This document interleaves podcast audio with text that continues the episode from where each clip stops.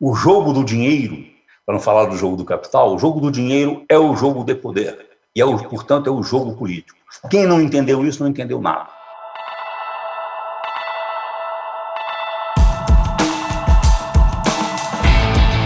Estamos iniciando um novo Spincast. Eu sou o Zeca Martins e eu estou dando continuidade à segunda parte do episódio com André Lara Rezende.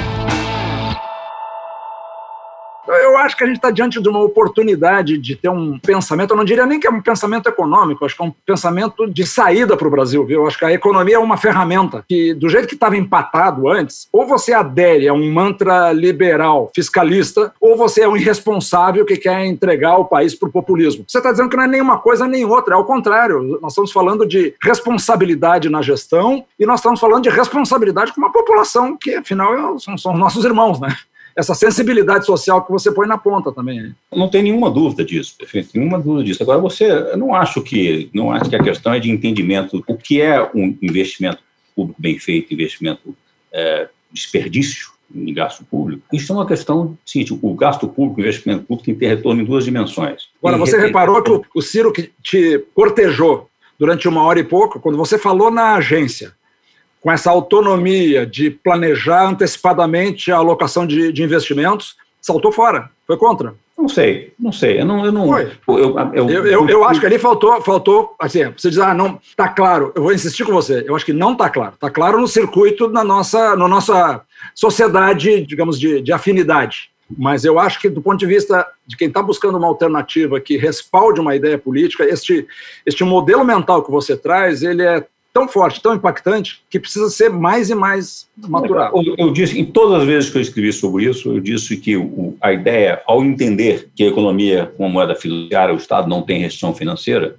isso é um enorme risco, perfeito? Porque isso claramente uhum. cria a possibilidade de risco, porque isso, a tentação demagógica, populista, é muito grande, o uso disso. Perfeito?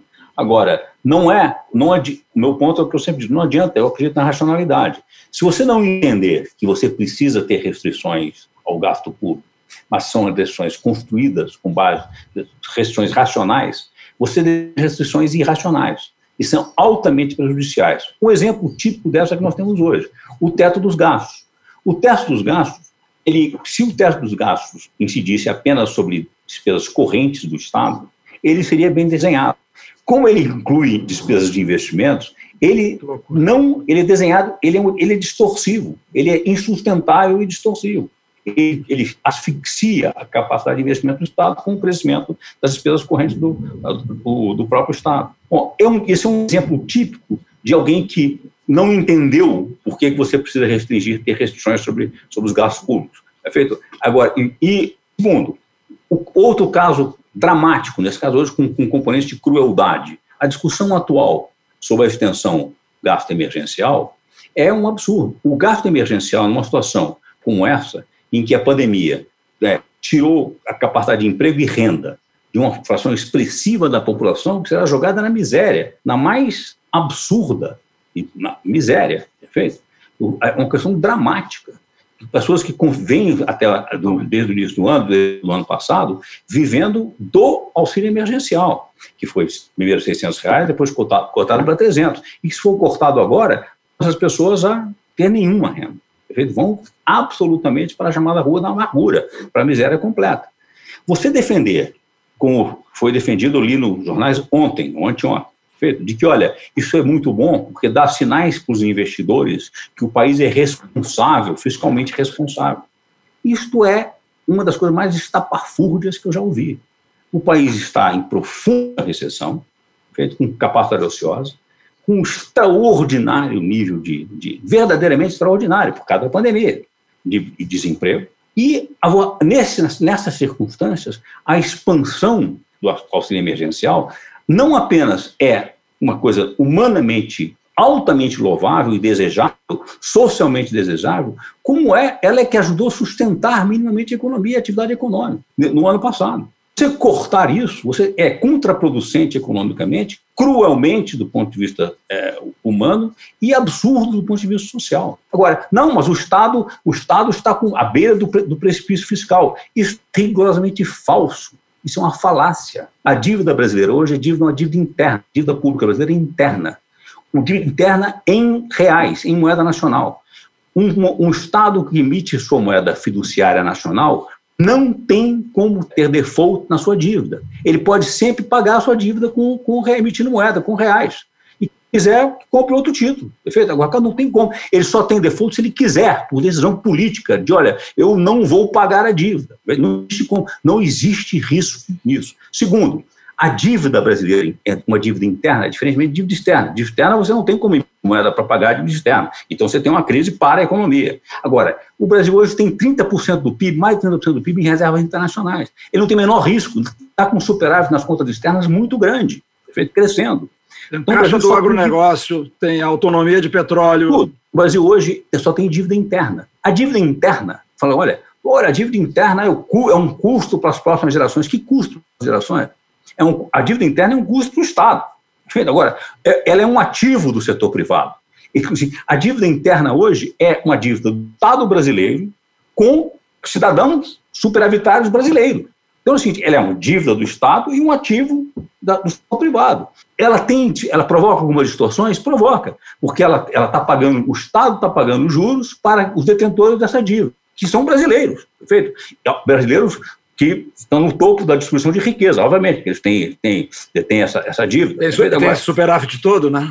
Eles são detentoras dessa dívida. Agora, e quem é que paga imposto para pagar isso? Normalmente é a sociedade toda. Então tem, tem um efeito contador redistributivo, que ninguém fala e que não é entendido. Não é entendido. Mas o argumento está errado. Está errado. E o Estado, segundo, como, como agora concluíram finalmente o, o, o Furman e o Summers, com, num debate com, organizado nesse, nesse seminário do, do, Peterson Institute com a Brookings Institution, com, combinado com o Olivier Blanchard, com o Bernanke e o Ken Rogoff, perfeito? Dizendo, olha, de fato, o indicador de dívida PIB não serve, não é referência, não é referência. Dívida não quer dizer nada, é bobagem. Está cheio de países com 200, mais de 200% de dívida PIB que não tem crise fiscal nenhuma. Então isso é uma bobagem. Agora, isso não gera, isso não gera uma, uma camada, um estamento de credores dessa dívida pública em moeda interna, ainda assim, com uma, digamos assim, uma, uma um excesso de apetite para fomentar aumento de juros, para se remunerar melhor? Não tem um conflito de interesse aberto aí? Essa é outra questão. Você ouve permanentemente hoje todo, todos os economistas do mercado financeiro e analistas de mercado financeiro permanentemente gestores, né? o capital tem que subir a taxa de juros. Enfim, uhum. olha, a, a, inflação subiu, a inflação subiu por causa de, do preço de commodities que subiram no exterior. Perfeito? Isso, então, o preço de inflação refletiu no Brasil. O Brasil é exportador de commodities. Isso não é inflação, isso é transitório. Perfeito? Então, a inflação passou de abaixo da meta para ligeiramente acima do centro da meta. Isso não tem nenhuma razão para assustar. Agora, permanentemente existe uma espécie de um, de um coro que é reproduzido na mídia permanentemente. Olha, estamos à beira do precipício tal. A taxa de juros tem que subir, a inflação está subindo. Ora, eu não sei quão consciente é isso, não quero fazer uma acusação como se isso fosse consciente. As, as pessoas defendem seus interesses de forma tanto consciente quanto inconsciente. Isso é o que chama de ideologia. Bom, agora, é, o que está acontecendo? Esse artigo que eu estou escrevendo agora é justamente sobre isso. Muito mais importante do que o tamanho do déficit é a composição do déficit. Como é, como é que as despesas públicas são feitas? Se um, como as despesas públicas são feitas, a despesa, a despesa, quando a despesa pública é feita, como é no mundo todo, não no Brasil, não. Quando você expande o crédito público, que é, que é base monetária, que é moeda, como o mundo fez com o QE, quantitative easing, em, em números nunca vistos. Você expande isso e põe isso tudo no mercado financeiro, você tem uma hipertrofia. Você não tem a inflação, você não tem, não, o, o, investimento não recupera, você não tem investimento público, não tem referência, não tem crescimento. O empresário, o chamado otimismo do empresário, o que o Keynes chamou de animal spirits dos empresários, não se recupera. Então, o investimento, é, propriamente dito, não se recupera. O, o que você faz é compra de ativos financeiros. O que sobe são os ativos financeiros. O que sobe é a bolsa. Por que, que nós estamos numa crise como estamos em todo lugar do mundo, desde o ano passado, com uma pandemia como essa, e as bolsas só sobem? Porque você está expandindo o crédito, o crédito que é público, para pôr na mão de, do mercado financeiro e daqueles que usam esse crédito para comprar ativos financeiros já existentes, sem nenhuma, nenhuma repercussão no investimento propriamente dito, nem no, na, na, no crescimento da economia. Como isso não é, não tem nenhuma heterologia, não. Christopher Sims, Chris Sims, prêmio Nobel de Economia, um dos principais formuladores da teoria chamada teoria fiscal do nível de preço, Infelizmente, os modelos deles são muito sofisticados, mas matematicamente muito complicados. Então, as pessoas tendem a não entender direito. Ele deixa muito claro: olha, é evidente que você precisa. Primeiro, a dívida pública não pode ser explosiva. Isso é toda razão. Mas não tem nenhum limite. Ah, você não pode ter uma dívida que explode a trajetória explosiva da dívida. Mas a relação, de, a relação dívida-PIB não pode explodir. Mas o fato, o que você precisa é que a, quando você aumenta a dívida, você aumentar isso aumentando o crédito monetário, você precisa aumentar simultaneamente o investimento, o investimento público, porque isso provoca crescimento e isso é que faz a economia se recuperar. Isso é que faz, inclusive, com que a relação dívida-PIB não exploda. Todos os períodos na história que a relação dívida-PIB cai, em qualquer país, são períodos em que há um, um rápido crescimento da economia. Quando o crescimento sobe, muito acima do da dívida, a relação dívida-PIB cai, é aritmética. Quais são os períodos em que há aumento da dívida?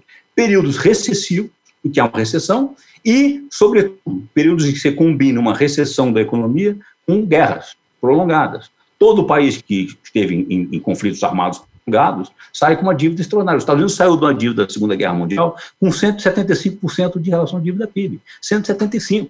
Isso caiu rapidamente nos anos 50 e nos anos 60, quase zero. Dentro da, da tua, do teu conceito, André, digamos que a gente tivesse esse poder agora de, de fazer isso acontecer no Brasil.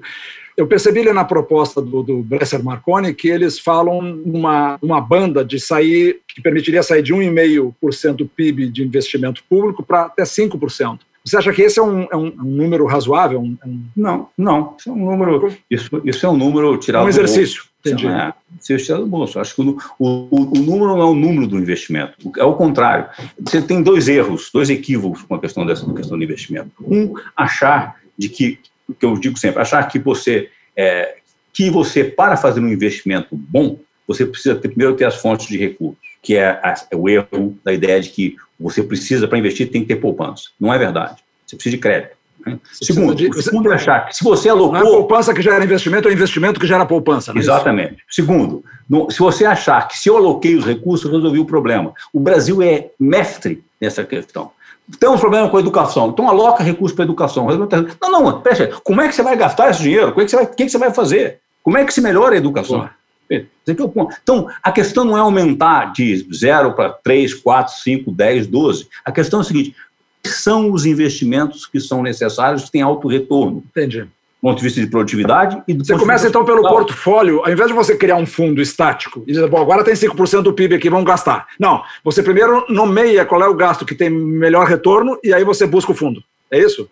Depois, o fundo você desenha o fundo. Para o Estado entendi, não é problema. Entendi, entendi, então, entendi. De novo, essa proposta está cometendo o mesmo equívoco. Olha, antes as pessoas diziam assim: olha, para investir, nós temos que ter recursos, fundos tributáveis, temos que taxar que vende. que... Tem o, o Presser e Marconi estão dizendo: não, não, não, nós não precisamos, perfeito. Para investir, nós podemos criar aqui um fundo que eh, o central vai, vai financiar com expansão monetária e isso então está resolvido. Não, não.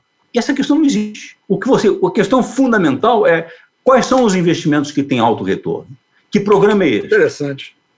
Como é que é um, qual é o horizonte desse programa? Então, assim, é infraestrutura urbana, é, é, é, é, reordenação da matriz energética, é, investimentos em, em, em, em, como você falou, nós falamos aqui no início, da questão de em, tecnologia, ciência e tecnologia, como se diz, em pesquisa. Infraestrutura verde. Infraestrutura verde, em, segurança. Perfeito? Quais são esses programas? E isso não se tira da gaveta do noite para o dia. Isso exige programa pensado, refletido. Isso deve ser um programa que tem um horizonte. Como eu disse, eu acho que esse horizonte no mínimo. E é por isso que, eu, agora estou entendendo, esse não é o papel do BNDES, né? Quer dizer, você tem que ter uma, alguém que faça essa, essa catalisação, essa sistematização. E aí é que entra a agência. Eu acho que isso, essa análise, a proposta de um programa de investimentos, isso, isso na verdade, é uma proposta de planejamento, uma estratégia de planejamento. Planejamento ficou com uma, ficou com uma má fama, perfeito? Mas, inclusive, o seguinte, é simplesmente uma questão de, de como é que se organiza o país para frente. Pode ser o Ministério da Economia, pode ser o Ministério, a Secretaria, uma Secretaria de Planejamento, o que for. Então, ela tem um, um, um programa, olha, essa é a visão de país que nós temos para os próximos 5, 10 anos, um plano quinquenal, decenal, perfeito? Agora, então está aqui, aqui está a carteira de propostas que tem que ser feita. O detalhamento desses projetos de investimentos públicos e que podem ser públicos e privados, porque você pode, inclusive, decidir, olha, isso aqui a gente vai fazer público e uma parte vai, nós vamos chamar junto o setor privado para investir. Não tem, é, você quer estimular o investimento privado com, com investimento Variar o investimento privado. Ah. Sem dúvida nenhuma. É, se puder ser tudo privado, melhor ainda. Bom, muito bem. Você desenha isso. Isso é uma proposta, isso é um plano de governo, do executivo, você não precisa da economia, do planejamento. Agora, depois, ah, o que eu disse que é um projeto de uma, uma agência é que é a ideia do seguinte: qual é a velocidade? O projeto foi aprovado, estudado tecnicamente, está correto? Foi trabalhado, está disso muito bem. Qual é a velocidade que esses projetos, que esses, que esses projetos de investimento podem ser feitos? Porque se você acelerar muito, você começa a gerar pressão na economia, pressão de déficit externo. Foi o ponto que o Ciro levantou. Quando o Brasil você começa a investir muito e a crescer rapidamente, você muito rapidamente inverte e começa a ter, a ter déficit externo. Por quê? Porque a economia brasileira não tá, não, nunca esteve voltada, ela sempre esteve fechada com grandes barreiras tarifárias, barreiras de, de, de para importação. A economia brasileira tem que voltar a ser produtiva e eficiente, do ponto de vista de ser competitiva nacionalmente. Você tem que, simultaneamente, fazer isso, dirigindo a economia para uma inserção internacional aberta, competitiva. Esse é o plano fundamental. E a velocidade da implementação desse, desse programa. Então, o teu, é o teu tem... plano vai junto com uma ideia de uma economia aberta, exposta competitivamente. Claro, claro, não existe uma economia fechada. Não, não, eu, vi, eu, vi, que o Ciro mencionou para você quatro setores, entre eles o agro, e, e ele fala da indústria aeronáutica. Bom, não teríamos indústria aeronáutica se tivesse fechado, né, protegido a indústria aeronáutica. Então, é, a, a, competitividade de Embraer vem do fato que ela teve que competir, sendo pequenininha, sendo pouco expressiva, tendo pouco mercado. Né? Ela é permitida importar e montar também no exterior. Perfeito? Como Olha, a pandemia mostrou que a dependência, de certa forma, a globalização e essa, essa internacionalização das cadeias produtivas foi longe demais, talvez. Levou certas fragilidades em certos, em certos pontos. Mas é evidente que, mesmo que você queira reverter isso um pouco, para reduzir fragilidades de crises como essa, quando todo mundo percebeu, ah, como eu vi, eu tenho um amigo que foi trabalhar no governo da Alemanha, um amigo brasileiro meu que é alemão, e disse, lá, disse, ele disse, olha, em, nossa primeira coisa que nós fizemos, assim, nós estamos completamente dependentes da China. Tive que contratar aviões para trazer as coisas da China, e dependendo do governo chinês nos mandar as coisas para cá, durante o início da pandemia. Então, olha, claro, a Alemanha já entendeu que não pode ser tão dependente disso. Esse é o Spincast, eu sou o Zeca Martins e eu estou conversando com o economista André Lara Rezende.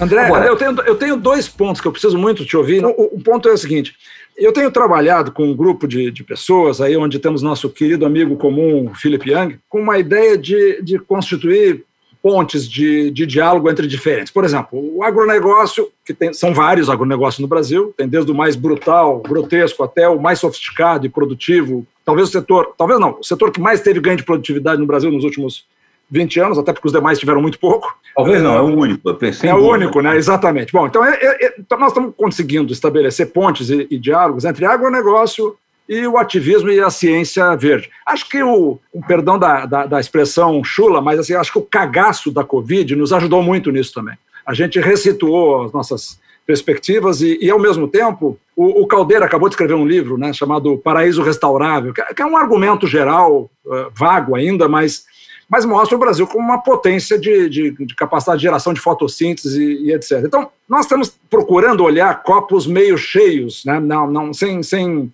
uh, sem ser polianas, mas assim, bom, se o agronegócio tem um bom agronegócio, que por questão de, de, de sensibilidade ética e também de interesse comercial, agrega valor na sustentabilidade, através da sustentabilidade, bom, o ativista do outro lado tem que entender isso como uma grande oportunidade, porque a escala vem do agronegócio, não vem do ativismo. Né? E essas conversas estão acontecendo nesse ano 2020. Então nós chamamos isso de identificar comunalidades. Né? Por quê? Porque nós estamos vivendo uma distopia no Brasil agora. Né? Nós, tivemos muitos governos com defeitos que nós, uh, nossa geração foi treinada para apontar, mas agora nós estamos um que, que assim, é terra arrasada. Né? É o obscurantismo na, na, no pior conceito. Nesse sentido, André, uma das coisas que se caminha sobre ovos é, é assim, na economia, o nosso pensamento ele, ele foi se cristalizando nessas linhas que a gente falou, acho que você é o porta-voz aí da, da, da visão que transcende essa cristalização passada, voltada para trás, mas assim tem muito, tem muito, muita fricção, muito ressentimento nessa conversa. E eu pessoalmente, assim, vou fazer o disclaimer também, eu, eu como Felipe, eu me identifico muito com as coisas que você escreve, mas, mas observo também que tem outros caras que, bom, estão convencidos que eles têm um ponto de razão. Então, como é que a gente, qual é o nosso, é, é fácil conversar dentro da, que eu chamo das nossas Mutual Admiration Societies, da nossa sociedade da mútua admiração. Então, pô, como ninguém aqui é economista, Felipe, nós, nós, nós achamos assim que a solução que você provê para a nossa visão de mundo mais geral é a mais justa e elegante. Nós estamos confortáveis com ela. Mas, muito bem, aí eu vou ter que juntar num grupo que é inexpressivo do ponto de vista político e randomicamente ver se de repente a gente se associa a alguma candidatura de um salvador da pátria que vai nos, nos colocar lá em condição de viabilizar a tua linha. Ou a gente costura comunalidades entre nós. Quem sabe a gente inova também no jeito de, de olhar para o Brasil tantas as tombos que nós tomamos, e agora esse nocaute. O cara está com 48% de aprovação aí. É, o Krugman diz que não, é, é, fascismo mesmo, lá e aqui. A sociedade americana é dividida, o Brasil dividido. Então, se a gente pudesse identificar comunalidades, eu vou te dar um exemplo. Não, não entenda isso como uma provocação, a não ser uma provocação lógica. Eu não gosto quando eu leio os artigos do, do Lisboa e do, da, da, turma dele. Acho que é uma, ela, ela transpira uma, uma arrogância, presunção. Mas eu tenho feito um esforço para ler e ouvir, tentando identificar pontos nos quais, bom, mas isso faz sentido para mim. Ele escreveu um artigo recente sobre a rejeição, recuo do Dória em relação ao pacote de tributação uh, na área rural, aí, coisas que totalmente anomalamente não são, não são tarifadas. E mais recentemente ele escreveu um outro sobre esse tema aí que ele já vinha falando há mais tempo, sobre as montadoras e o volume de, de incentivo fiscal que esses caras receberam. Aliás, hoje eu, li um artigo que as montadoras têm gerado anualmente no Brasil 38 bilhões em tributos e, e, os acidentes automobilísticos têm um custo de seguradora de 40 bilhões. Então, assim, Alguém tem que vocalizar e alguém tem que fazer esse limpa-trilhos em relação a essas questões. Pensando assim, os caprichos e os do, das corporações que consomem recurso público, juízes com três meses de férias, uh, décimo quarto salário, etc. Os campeões da, do, dos incentivos e as, os diferimentos fiscais. Tem uma lista de anomalias, até outro dia conversando com, com o Felipe, eu disse, Felipe, nós devíamos ter uma, uma lista de notícias ruins que a gente vai executar se a gente tivesse capacidade de, de exercer o poder. Entre elas, essas que a gente está mencionando aqui.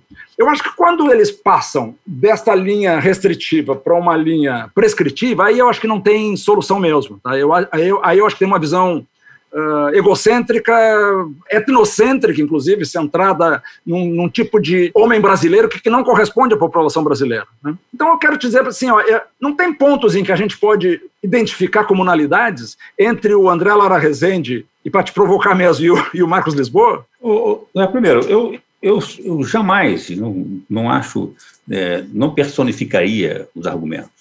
Assim como eu não gosto de, de que eu chamo de rótulos para definir teorias e teses, porque a, a, o rótulo é uma caricatura. E a caricatura é uma forma preguiçosa de não pensar. Então, assim como eu não sou contra a ideia de, eu uso pouquíssimo a expressão monetarismo, desenvolvimentismo, liberalismo, porque político é uma coisa, o laissez econômico é outra, o não necessariamente o laissez econômico tem a ver com você fez essa associação, existe alguma correlação, mas não é, não é perfeita, entre decerferismo econômico e ortodoxia fiscal, no sentido de equilíbrio fiscal a qualquer custo, essas coisas não são assim. Então, isso é, uma, isso é uma forma, acaba sendo uma forma preguiçosa de não pensar. E como você me começou a perguntar, a forma de convencer, eu acredito na razão, na racionalidade. A forma de convencer é as pessoas, você expor o argumento de forma clara e inequívoca. E como eu disse também numa, numa conversa há pouco tempo, eu sou contra, inclusive no argumento político, do uso da esperteza. A política pode exigir esperteza, mas eu não sou político, eu sou intelectual. Né? Então, o que, para mim, o que importa, então, olha, politicamente não é conveniente, como me disse algum dos meus amigos muito ponderados, não é você tem razão, mas no, politicamente não é conveniente que essa, essa tese seja exposta agora. Eu digo, olha, eu não sei, eu não sei porque pode ser que a curto prazo possa parecer que não seja, mas tudo aquilo que é, é escondido com a, sob uma falsa argumentação, ele, ele vai provocar problemas. Pode, a curto prazo pode ser conveniente, ser beneficente para, para o seu campo, mas a longo prazo ele vai, vai colocar sérios problemas. Então, eu acredito na razão e na racionalidade, na, na argumentação do pensar e na lógica. Agora, nem tudo é lógica e razão. Existe permanentemente economia é política. Economia não é que economia e política podem ser separados, são absolutamente inseparáveis.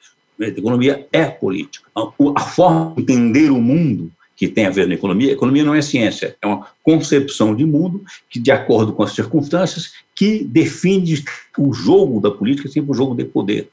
O jogo do dinheiro, para não falar do jogo do capital, o jogo do dinheiro é o jogo de poder. E, é o, portanto, é o jogo político. Quem não entendeu isso não entendeu nada. Ou está tentando simplesmente passar uma impostura sobre a questão de que é possível tratar a questão econômica como uma questão científica separada do jogo de poder e da política. Agora, eu acho que nesse mesmo jogo da política, eu que sou neto, bisneto, sobrinho de políticos mineiros, sempre tinha uma ideia contra a chamada esperteza do, da política mineira. Eu acho, acredito em fazer política com a racionalidade, com as ideias. Você não pode ser ingênuo.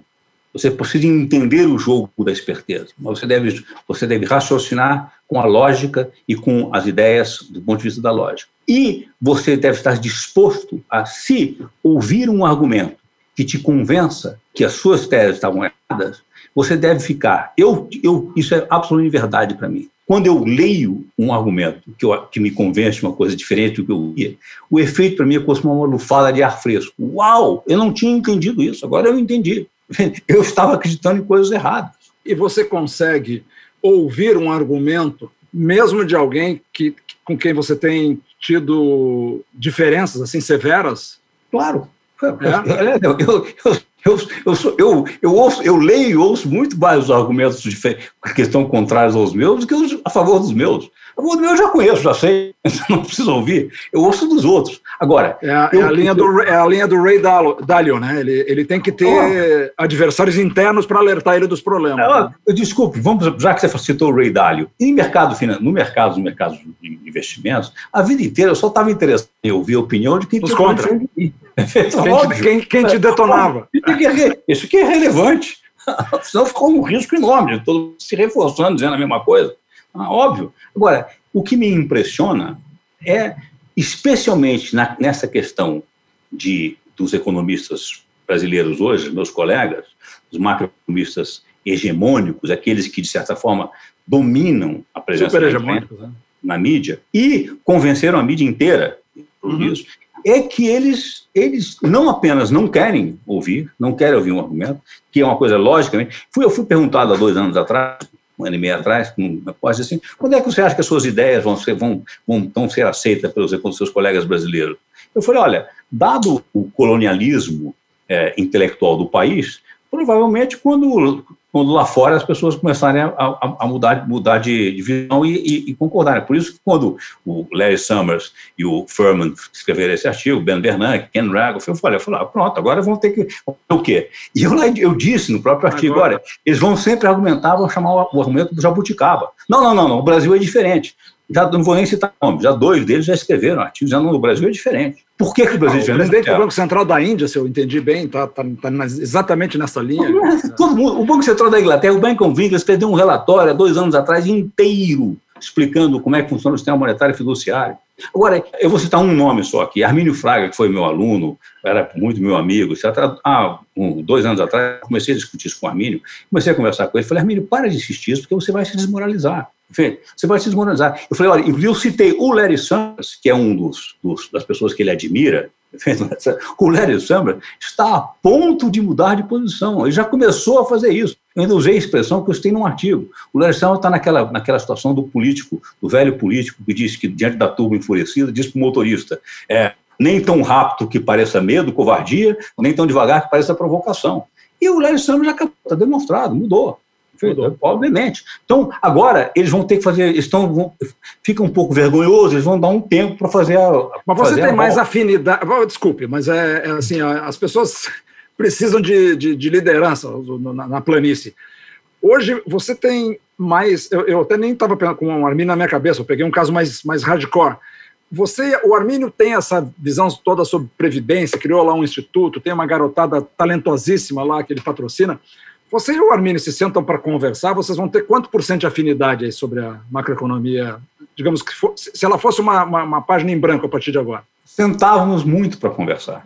até, até um ano atrás, um pouco menos de um ano atrás. Depois da publicação do meu, do meu do livro do ano passado, no início desse ano, final do ano retrasado, 2018, desculpa, 2019, 20, houve uma certa ruptura com todo esse grupo. O Edmar Baixa fez uma, uma crítica absoluta, que eu considerei como absolutamente péssimo nível, numa apresentação que eu fiz no SEBRE, no Rio de Janeiro, onde os debatedores eram ele e o Pedro Malan, sendo que ele ouvia, estava permanentemente discutindo o que eu estava conversando, fez e, e, sacou um papelzinho, fez uma crítica que considerei é, absolutamente inaceitável. Eu fiquei chateado com ele, mas ele é meu amigo da vida inteira, perfeito? Companheiro da vida inteira. Sim, sim. Ele publicou a crítica que ele fez, além de fazer a crítica de surpresa, não sobre o que eu falei lá, sobre outras coisas, ele publicou o valor. Eu fui publiquei uma réplica, uma resposta a ele. E ele ficou muito chateado. E eu acho que o Edmar, o Armínio concorda com o Edmar, está com o Edmar. A partir daí eu não falei mais com eles. Então não tem. Agora, não fui eu que rompi com eles, eles que romperam comigo. Eles é que ah. me trataram como, é, como uma igreja que tem dogma, me trataram como um herege que deve ser excomungado. Agora, a argumentação. É, é, a praga, é a praga das sociedades da mútua admiração. Nós temos que superar esse negócio ou a gente vai, vai entregar a eleição em 2022 para esse maluco aí de outra vez. Mas me diz uma coisa, falando de, de maluco, de eleição, você apoiou a Marina em 2014 e, e 2018. Em 2018. E isso indica uma afinidade com o tema ambiental. Eu sou totalmente neófito nesse negócio. Nos últimos, em, do, em 2020 foi o assunto que eu mais me dediquei. Eu fiz uma, um compromisso pessoal. Eu vou, eu vou morar na Amazônia por um período. Eu, 62% do nosso território é um ativo, um capital natural que o planeta está uh, reverenciando e nós tratamos de uma maneira grotesca. Uma dos grandes desafios, de novo, né, é que para a natureza, para a árvore ficar em pé, ela, ela tem que ser sustentável também economicamente. Então, tem muitos modelos sendo. Tem, tem um pesquisador brasileiro, não sei se você conhece, o Bernardo Strasburg, que fez uma modelagem sobre áreas como, como definir, é um modelo bem sofisticado.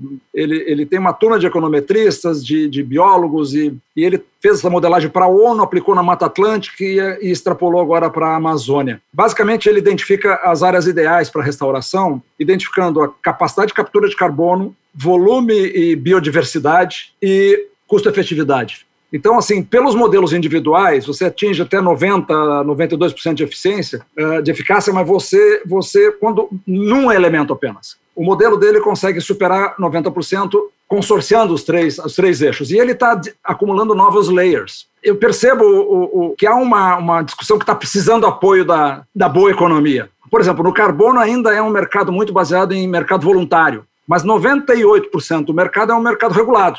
Então, assim, como é que você vê essa questão, da, digamos assim, das, das ferramentas atraentes para investidores e negócios sustentáveis associados nesse novo momento, nessa nova oportunidade que, que parece que o Brasil está tendo de, de ter uma economia verde. Eu trabalhei com tecnologia a vida inteira, vendi uma empresa de software para uma corporação americana, mas eu nunca reconheci que a gente tenha relevância na indústria de software. Na indústria de semicondutores, nem largamos, só gastamos nisso, mas nunca fizemos nada relevante. E a gente fica com umas empresas tipo essa, da, da indústria automobilística, que, que paga para produzir, que compra emprego, etc., troca dinheiro. Né? Se a gente consorciar alta tecnologia, biologia molecular, com economia verde, carbono, você acha que tem uma chance da gente ter uma participar da, da, do cenário mundial aí como, como, como, um país capacidade de liderar? Esse tem um tema aqui de, que tem me preocupado há 10 anos, onde para mim ficou claríssimo a relevância que esse é o grande risco na humanidade hoje, o tema de altíssima prioridade e que ele não estava incorporado mais uma vez na teoria econômica.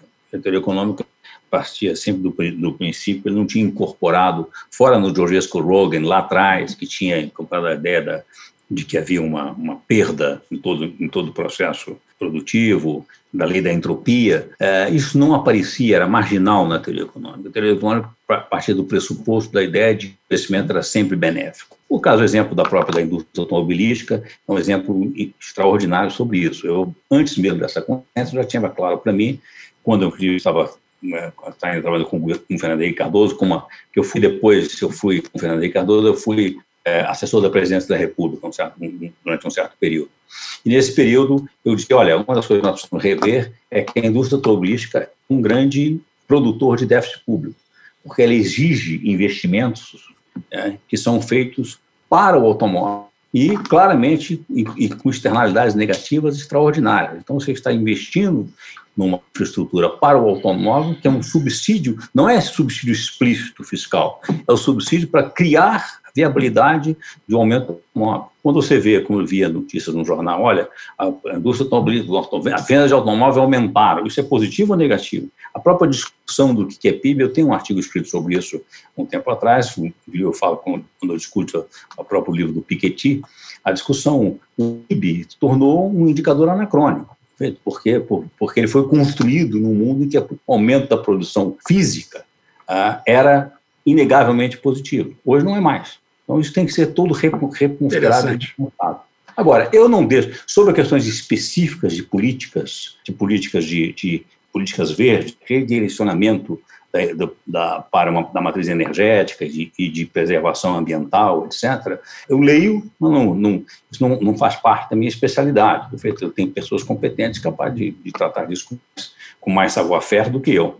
Agora, é, esse tema é um tema da mais alta relevância, que tem que ser incorporado nas políticas públicas e Evidentemente, a Marina, dentre os políticos brasileiros, foi de longe a primeira a entender essa questão. Hoje tem mais gente que tem, tem entendido. Agora, precisa, ser tratado com muito mais do que um tema à parte, uma espécie só de ministério é, ad do meio ambiente. Isso precisa ser incorporado em todas as políticas públicas. Como eu disse, num programa de investimento como esse que nós discutimos aqui, plurianual, você precisa ter ele precisa ter balizado sobre o, o, o, o equilíbrio ambiental você quer ter para daqui a 10 anos, perfeito? E a matriz energética que você precisa ter. E, e com e, toda, desculpe, com toda a desgraça que nós temos hoje, do, do ambientalmente falando, nós temos uma, uma, uma, busca de oportunidade de investimento, em liquidez privada, buscando oportunidade para investir na, na, na, economia verde. Nós não, nós não, não estávamos preparados para isso.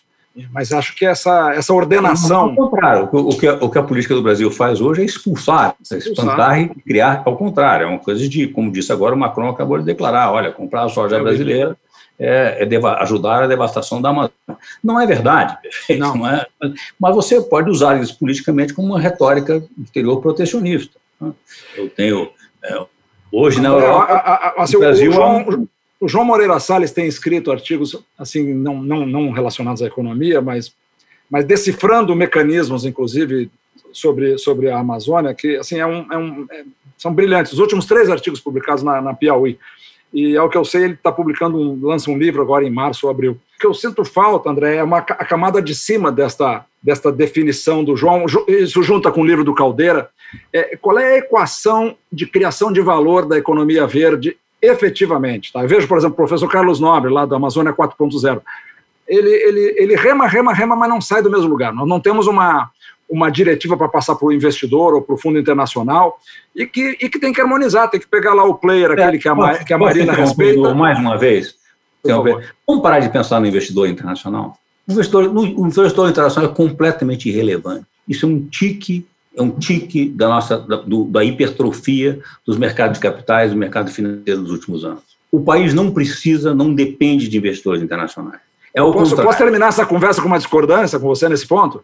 Eu tive uma oferta para comprar minha empresa por uma, assim, uh, uma coincidência, dois meses antes de eu vendê-la, por uma terça parte do valor. Pelo melhor banco, mais qualificado, mais sofisticado que tem no banco de investimento mesmo, para private equity, por uma terça parte do valor que eu vendi lá fora. Então, assim, a disponibilidade, o treinamento, a sofisticação do investidor nos lugares que tem geração de negócio inovador, estou falando de negócios inovadores, né? uh, nós não temos isso aqui. A gente não tem essa cultura. E outra coisa, você não tem inovação onde você não tem permeabilidade internacional.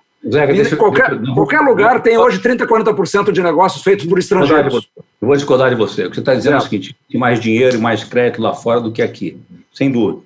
Só isso não tem, não tem nada a ver. Não, não e tem uma Olha, outra diferença. O Banco Central, os bancos centrais, o Banco Central americano e o Banco Central europeu, o Banco, Banco da Inglaterra, expandiram o crédito nos últimos 12 anos numa proporção infinitamente maior do que o, no Brasil. Então, a financeira acumulada lá fora é muito maior. Então, eles podem pagar preço maior. Só isso, só isso. Isso não tem nada. Não, e tem uma outra diferença, você me desculpe, mas tem uma outra diferença.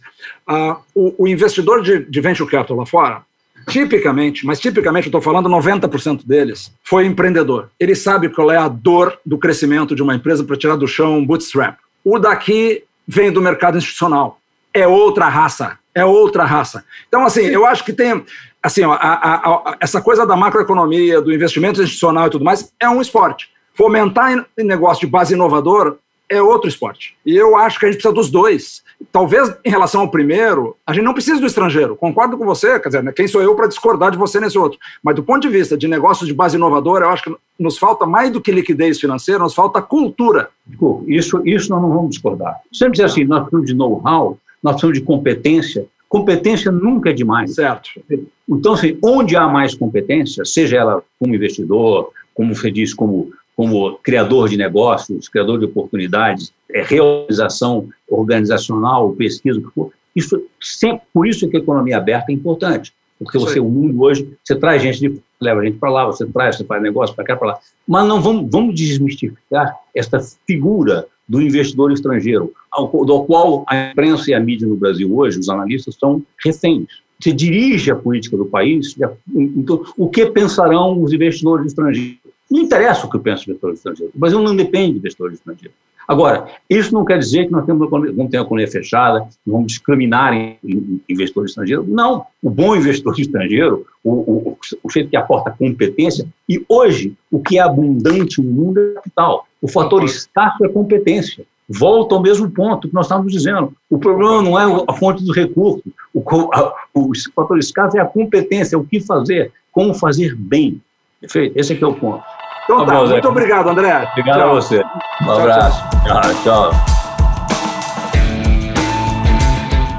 Muito bem, esse foi mais um Spincast. Eu sou o Zeca Martins. Esse episódio foi editado pela Marina Tabajara Brilman e pelo Leonardo Braga, do Ocorre Lab.